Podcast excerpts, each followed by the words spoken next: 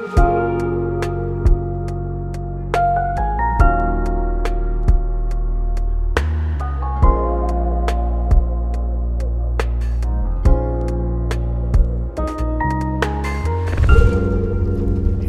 ¿cómo están? Bienvenidos al episodio número 5 de Revival Podcast. Estoy muy emocionado de estar aquí con ustedes después del episodio anterior porque estuvo brutal.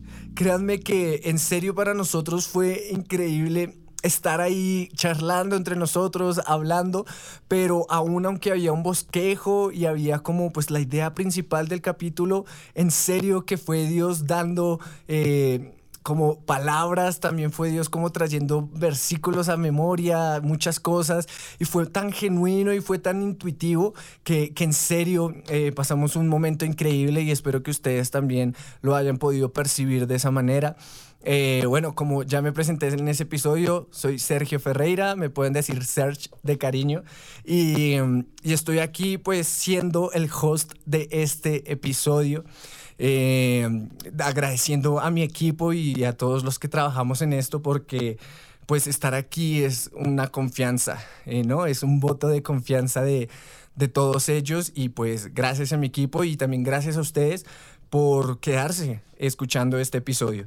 Así que bueno, no siendo más, les voy a votar el título de este episodio, que pues ya lo habrán leído ahí al momento de darle play, pero bueno, vamos a hablar de Dios en el arte. ¿Ok? Y, esto puede ser algo muy vasto. Porque, ¿saben? Eh, primero, hablar de Dios es algo vasto, eterno, infinito y nunca vamos a poder lograrlo completamente acá en la tierra. Y ahora, pues, si lo juntamos con arte, pues, pues bueno, ya, ya, ya, te imaginarás, ¿no? Eh, lo que quiero hablar, obviamente, no es eh, un punto de vista absoluto, me refiero a que no es que es así y ya, y no hay otra forma, sino que te quiero hablar de lo que he aprendido estos años, de la forma en como Dios me ha hablado de este tema, y, espero que pueda ser de bendición para tu vida. Así que bueno, vamos a empezar. Y lo primero que quiero empezar es, si vamos a hablar de Dios en el arte, pues, ¿qué es el arte? No, eh, no, quiero irme muy complejo muchas, a muchas partes, sino el arte realmente nace de, del cerebro, nace de, la perspectiva, nace de la mente. Y realmente el, arte no nace desde afuera, sino el arte nace desde la visión de la persona que lo ve.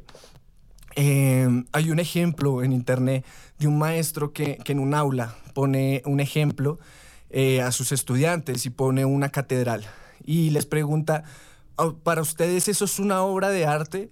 Y la mayoría del salón levanta la mano y pues dice, sí, sí, ¿no? Eh, pero en la siguiente imagen, el maestro pone un, termitero. Eh, sí, como la casa de las termitas, ¿no? Eh, que se construye con tierra, bueno, etcétera, así como en medio casi de un desierto. Y les pregunta, ¿para ustedes eso es una obra de arte? Y la mayoría de niños no la levantaron.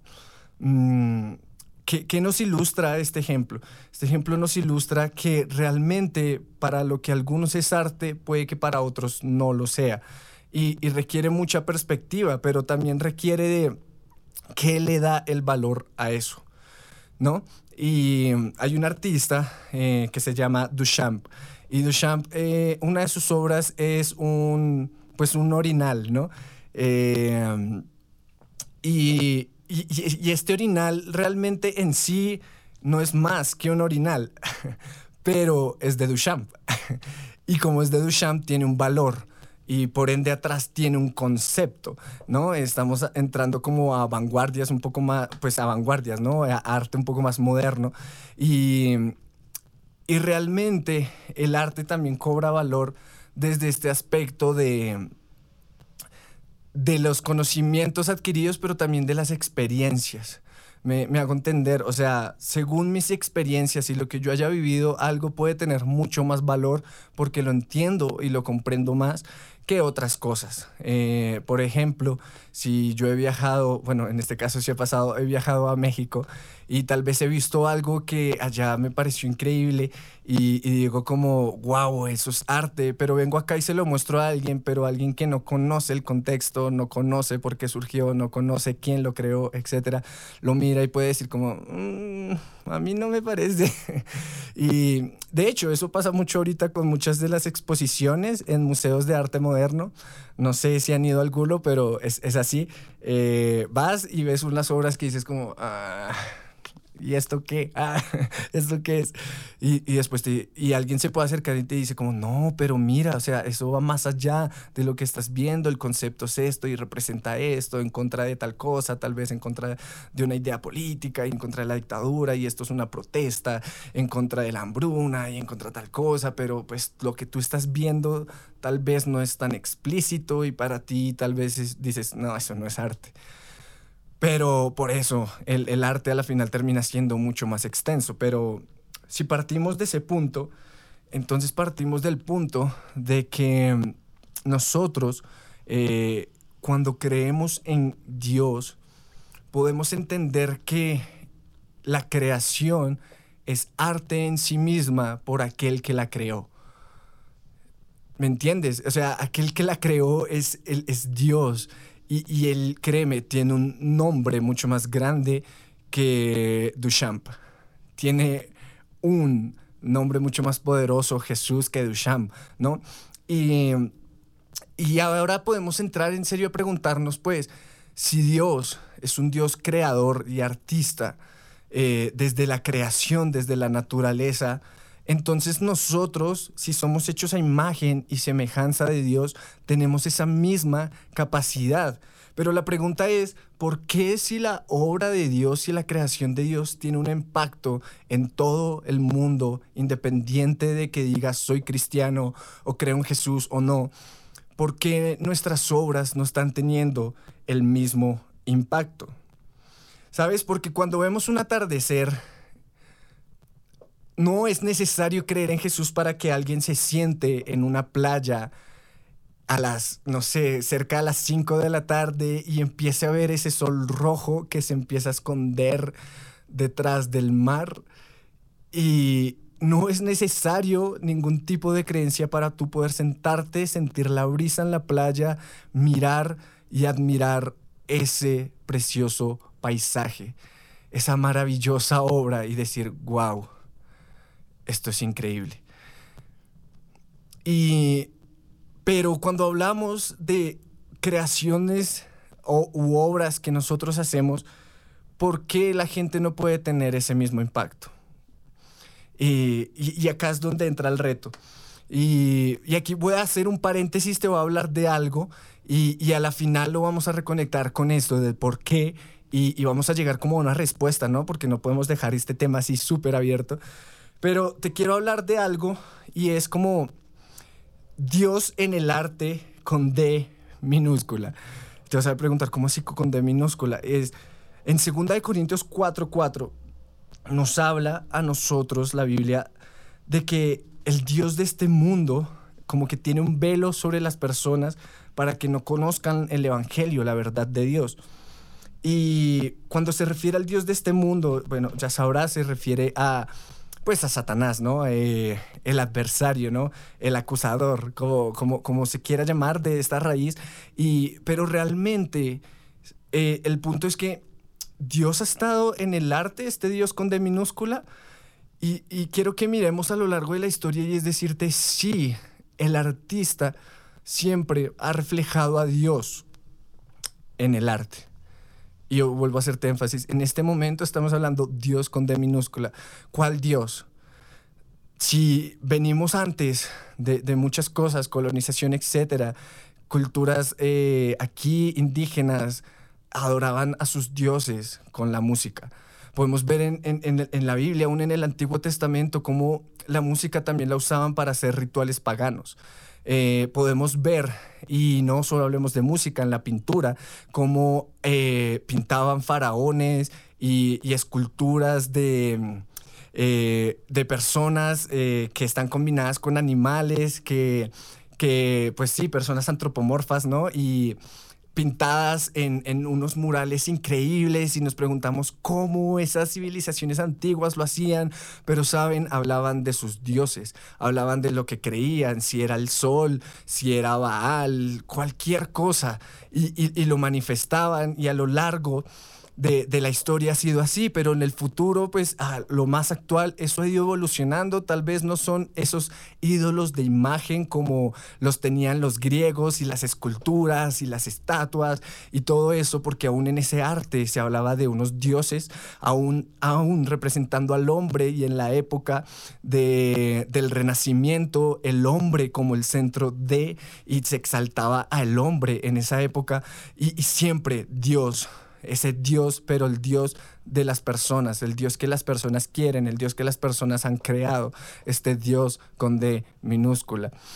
Y lo actual es ese Dios que ahora se representa a través de ideologías y de filosofías, donde el arte ahora representa eh, una rebelión contra un sistema o representa ideologías políticas o representa movimientos como por ejemplo la creación de el bossa nova y esa evolución después de la samba, pero miramos allí y venía con un contexto político en Brasil donde había como un tipo de dictadura, pero la bossa nova ahora representaba a los jóvenes y era como un tipo de movimiento de izquierda y quería quebrantar.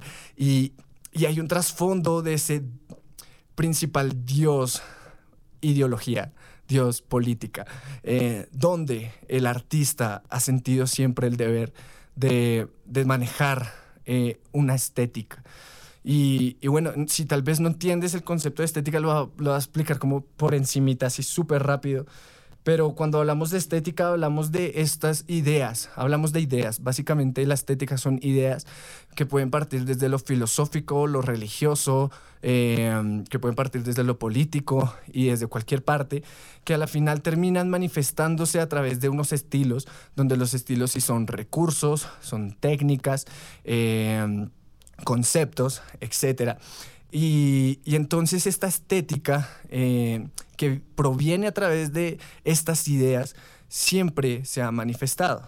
Ahora, la pregunta es, si nosotros somos hijos de Dios, ¿qué estamos qué estética estamos manifestando, ¿no?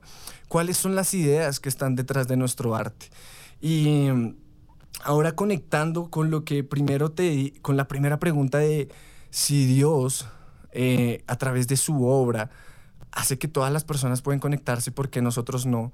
La pregunta y con lo que acabo de hablar, ¿no? Del Dios con D minúscula a través de la historia, ¿qué tiene que ver esto? A la final llega al mismo punto es, si el artista sin Dios habla del Dios que ellos creen, o quieren creer, o ellos mismos crean en su imaginario, es tiempo de que nosotros empezamos a hablar del Dios con D mayúscula, del Dios verdadero de Jesús, aquel que puede salvar, aquel que es el camino, la verdad y la vida, aquel que es el único que vino hasta nosotros, se hizo igual que nosotros, se humilló, murió, eh, fue hasta el infierno, ganó las llaves de la muerte, venció la muerte resucitando al tercer día y, y después al resucitar se fue a la diestra del Padre, pero no solo porque nos ubicó a nosotros a la diestra del Padre juntamente con Él por toda la eternidad. O sea, wow. Ese, ese Jesús es el que debemos hablar. Y, y cuando lo, lo, hablamos, sí hay referentes. Eh, la, historia nos muestra que la principal, supongamos, en la, en la música y en el arte hubo un tiempo, eh, en la Edad Media, ¿no? A partir más o menos siglo XV, que pues el arte estaba definido por la iglesia católica, pero ¿qué estaba hablando realmente esa iglesia en ese entonces? ¿Esa iglesia era una iglesia vivada o tal vez era una época donde la iglesia estaba dormida y lastimosamente lo que hablaban de Dios no todo era cierto? no había una luz completa y, esta época que se conoce también, puede conocerse como el oscurantismo, representaba un Dios allá, lejano, súper difícil de alcanzar que rechazaba todo lo profano. no, cualquier manifestación de música en otros lugares estaba prohibida. Y, y, la pintura y todo, y todos los cánones estaban por eso, pero después tal vez esto fue evolucionando y podemos ver también a Dios en el arte a través de un Bach, ¿no? Eh, Joan Sebastian Bach, que, que nos muestra eh, los evangelios a través de obras, que nos muestra también, y es un músico importante a través de la historia con todo lo que diseñó, el contrapunto, etc. Y permaneció sin necesidad de hacer música cristiana. permaneció porque hizo música para adorar a Dios, pero sabía, sabía que tenía que hacer algo importante con su talento y además tenía un talento increíble. Pero lo, lo pulió, ¿no? Lo pulía y lo hizo muchas obras, realizó muchas cosas y bueno, etcétera. Y así fue pasando. Voy a mencionar, supongamos, estuve estudiando semestre pasado, Oliver Messiaen era un músico que tal vez no es muy conocido, pero es importante en el siglo XX y ya como lo más contemporáneo. Y, y, él hizo una obra con solo órgano que hablaba como del, que se trata del banquete, ¿no? Del gran banquete, esa, ese gran banquete que nos espera cuando estemos en el cielo.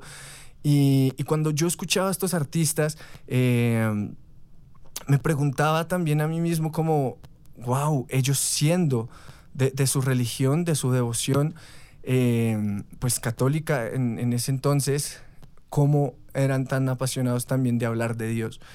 Y, y la, la, cuestión es, Dios, ¿cómo puede estar entonces en tu arte?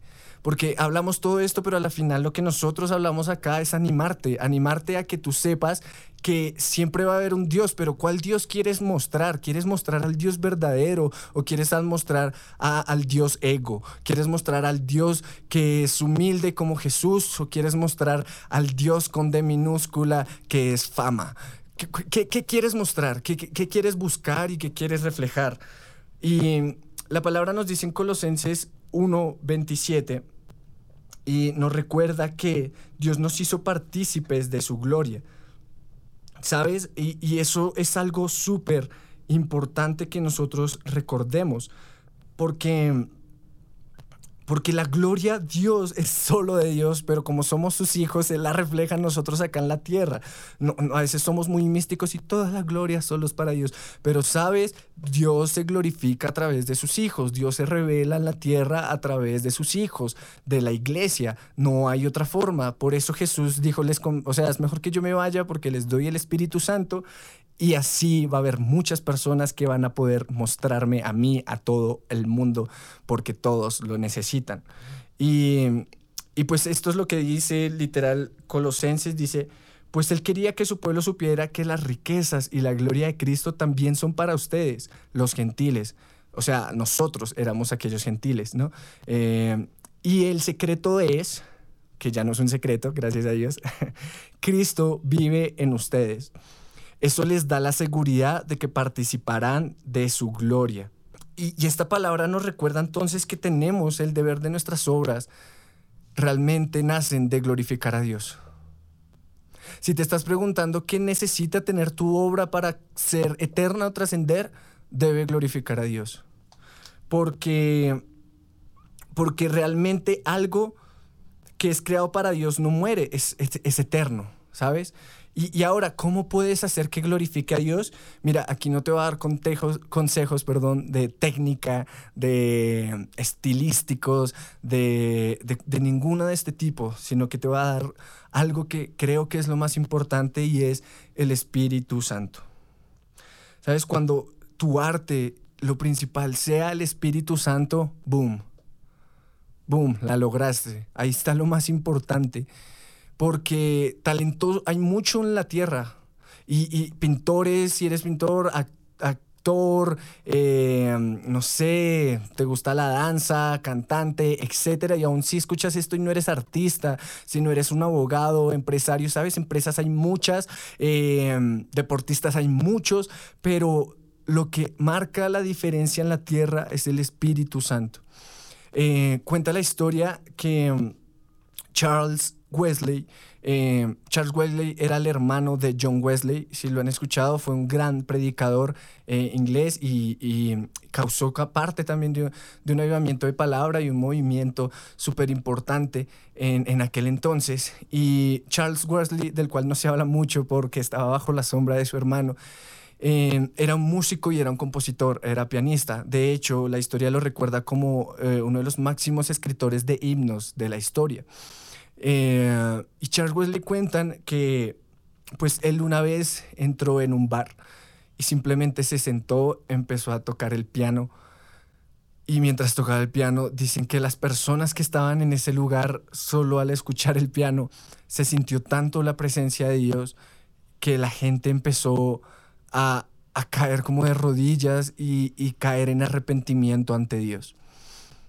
Cuando yo escuché esto dije, wow, wow, Dios, no, no, no se trata de, de una letra, no se trata de una industria, ¿sabes? Porque a veces caemos en el error de música cristiana, pero se convierte en una industria y en un mercado que a la final gente termina haciendo música cristiana solo para vender en ese mercado. Termina cayendo en un estilo, en un mismo tipo de videos, en un mismo tipo de vestimenta y se termina convirtiendo en una cultura y, y eso me parece tétrico, me parece tétrico cuando la iglesia cae en formas y cree que esa es la única forma que hay para hacer algo. Porque cuando la iglesia cae en el error de creer en formas es donde cae en religión y sabes, cuando se mezcla ley con gracia, nada crece. Porque no estamos en tiempo de ley, es buena, es, nos muestra que somos pecadores, pero nos muestra que no podemos ser salvos por nosotros mismos y cuando hace eso cumple su objetivo. Para eso fue diseñada, para eso fue creada y ya pasó ese pacto. Pero este nuevo pacto es el pacto de la gracia, el cual nos recuerda que, aunque la ley nos dice que no podemos ser salvos por nosotros mismos, la gracia nos recuerda que somos salvos a través de el único que es capaz de cumplir toda la ley, a, capaz de aquel, a través de aquel que es capaz de vivir, fue capaz de vivir toda su vida en santidad, de ser tentado en todo, pero nunca pecar en nada. Y esa gracia provee. Esa gracia provee, la gracia provee. ¿Sabes cuál es la diferencia más grande también de la ley y la gracia? La ley demanda, pero la gracia provee. Y cuando la gracia provee, entonces sabes que va a haber provisión de ideas, sabes que va a haber provisión de recursos.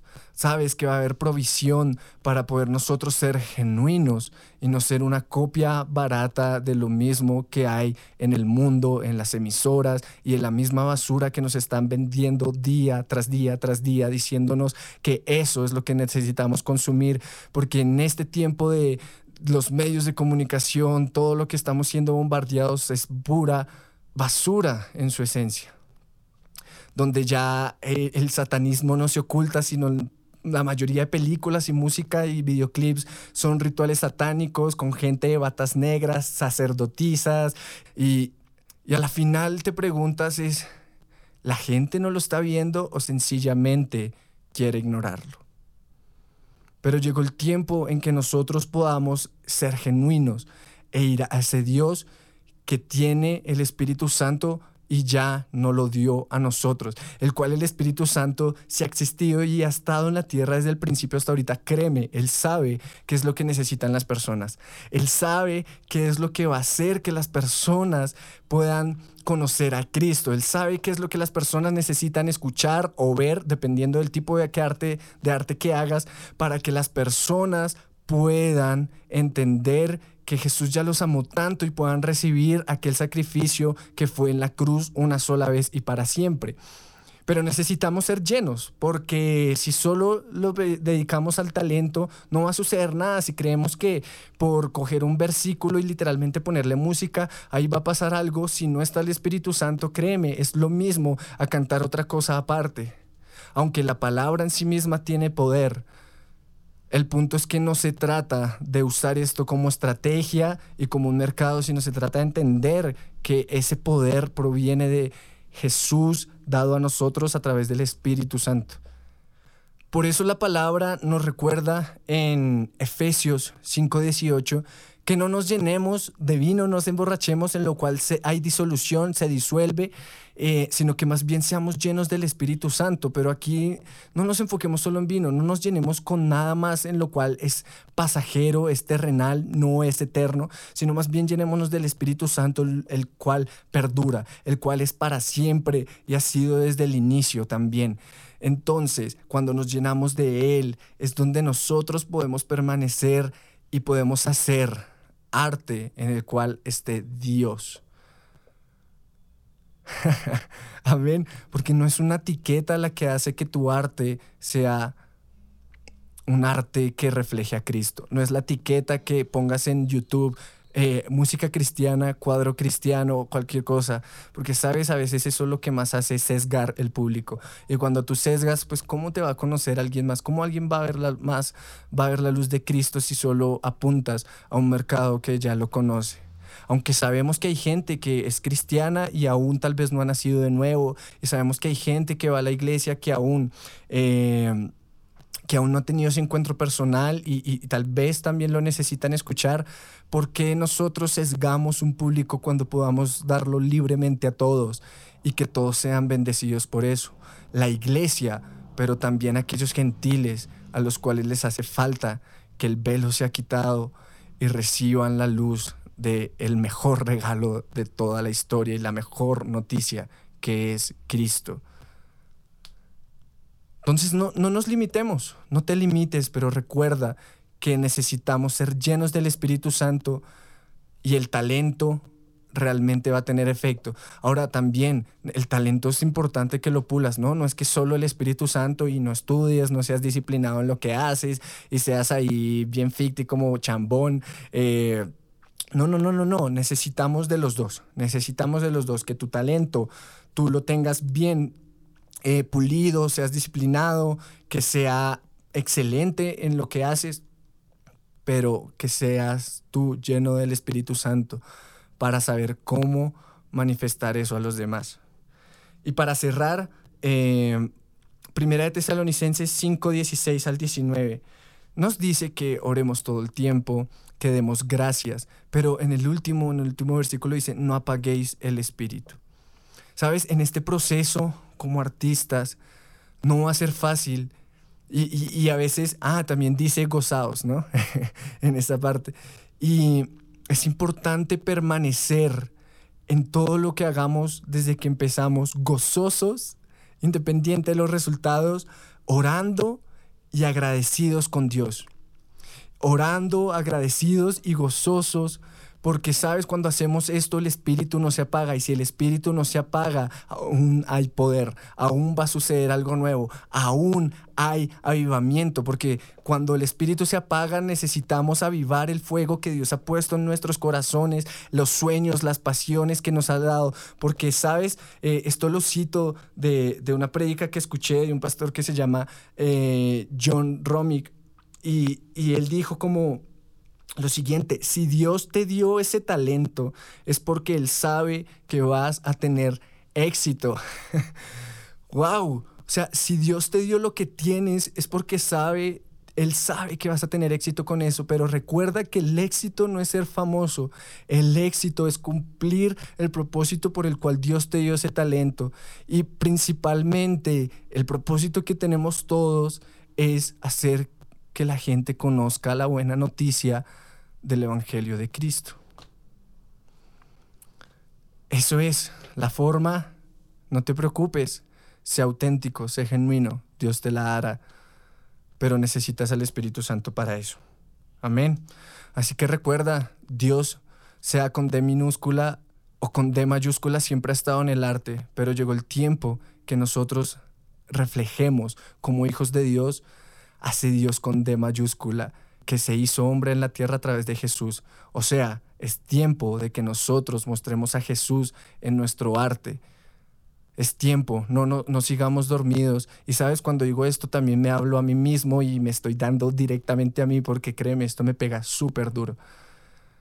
Pero llegó el tiempo de ya no seguir escondiendo nuestras convicciones, lo que creemos, pero recordar que esto no se trata de una forma, una estructura, una religión, sino que en serio se trata de que sea el Espíritu Santo haciendo que Dios se glorifique, así como la obra de Dios en la tierra hace que se glorifique el nombre de Él.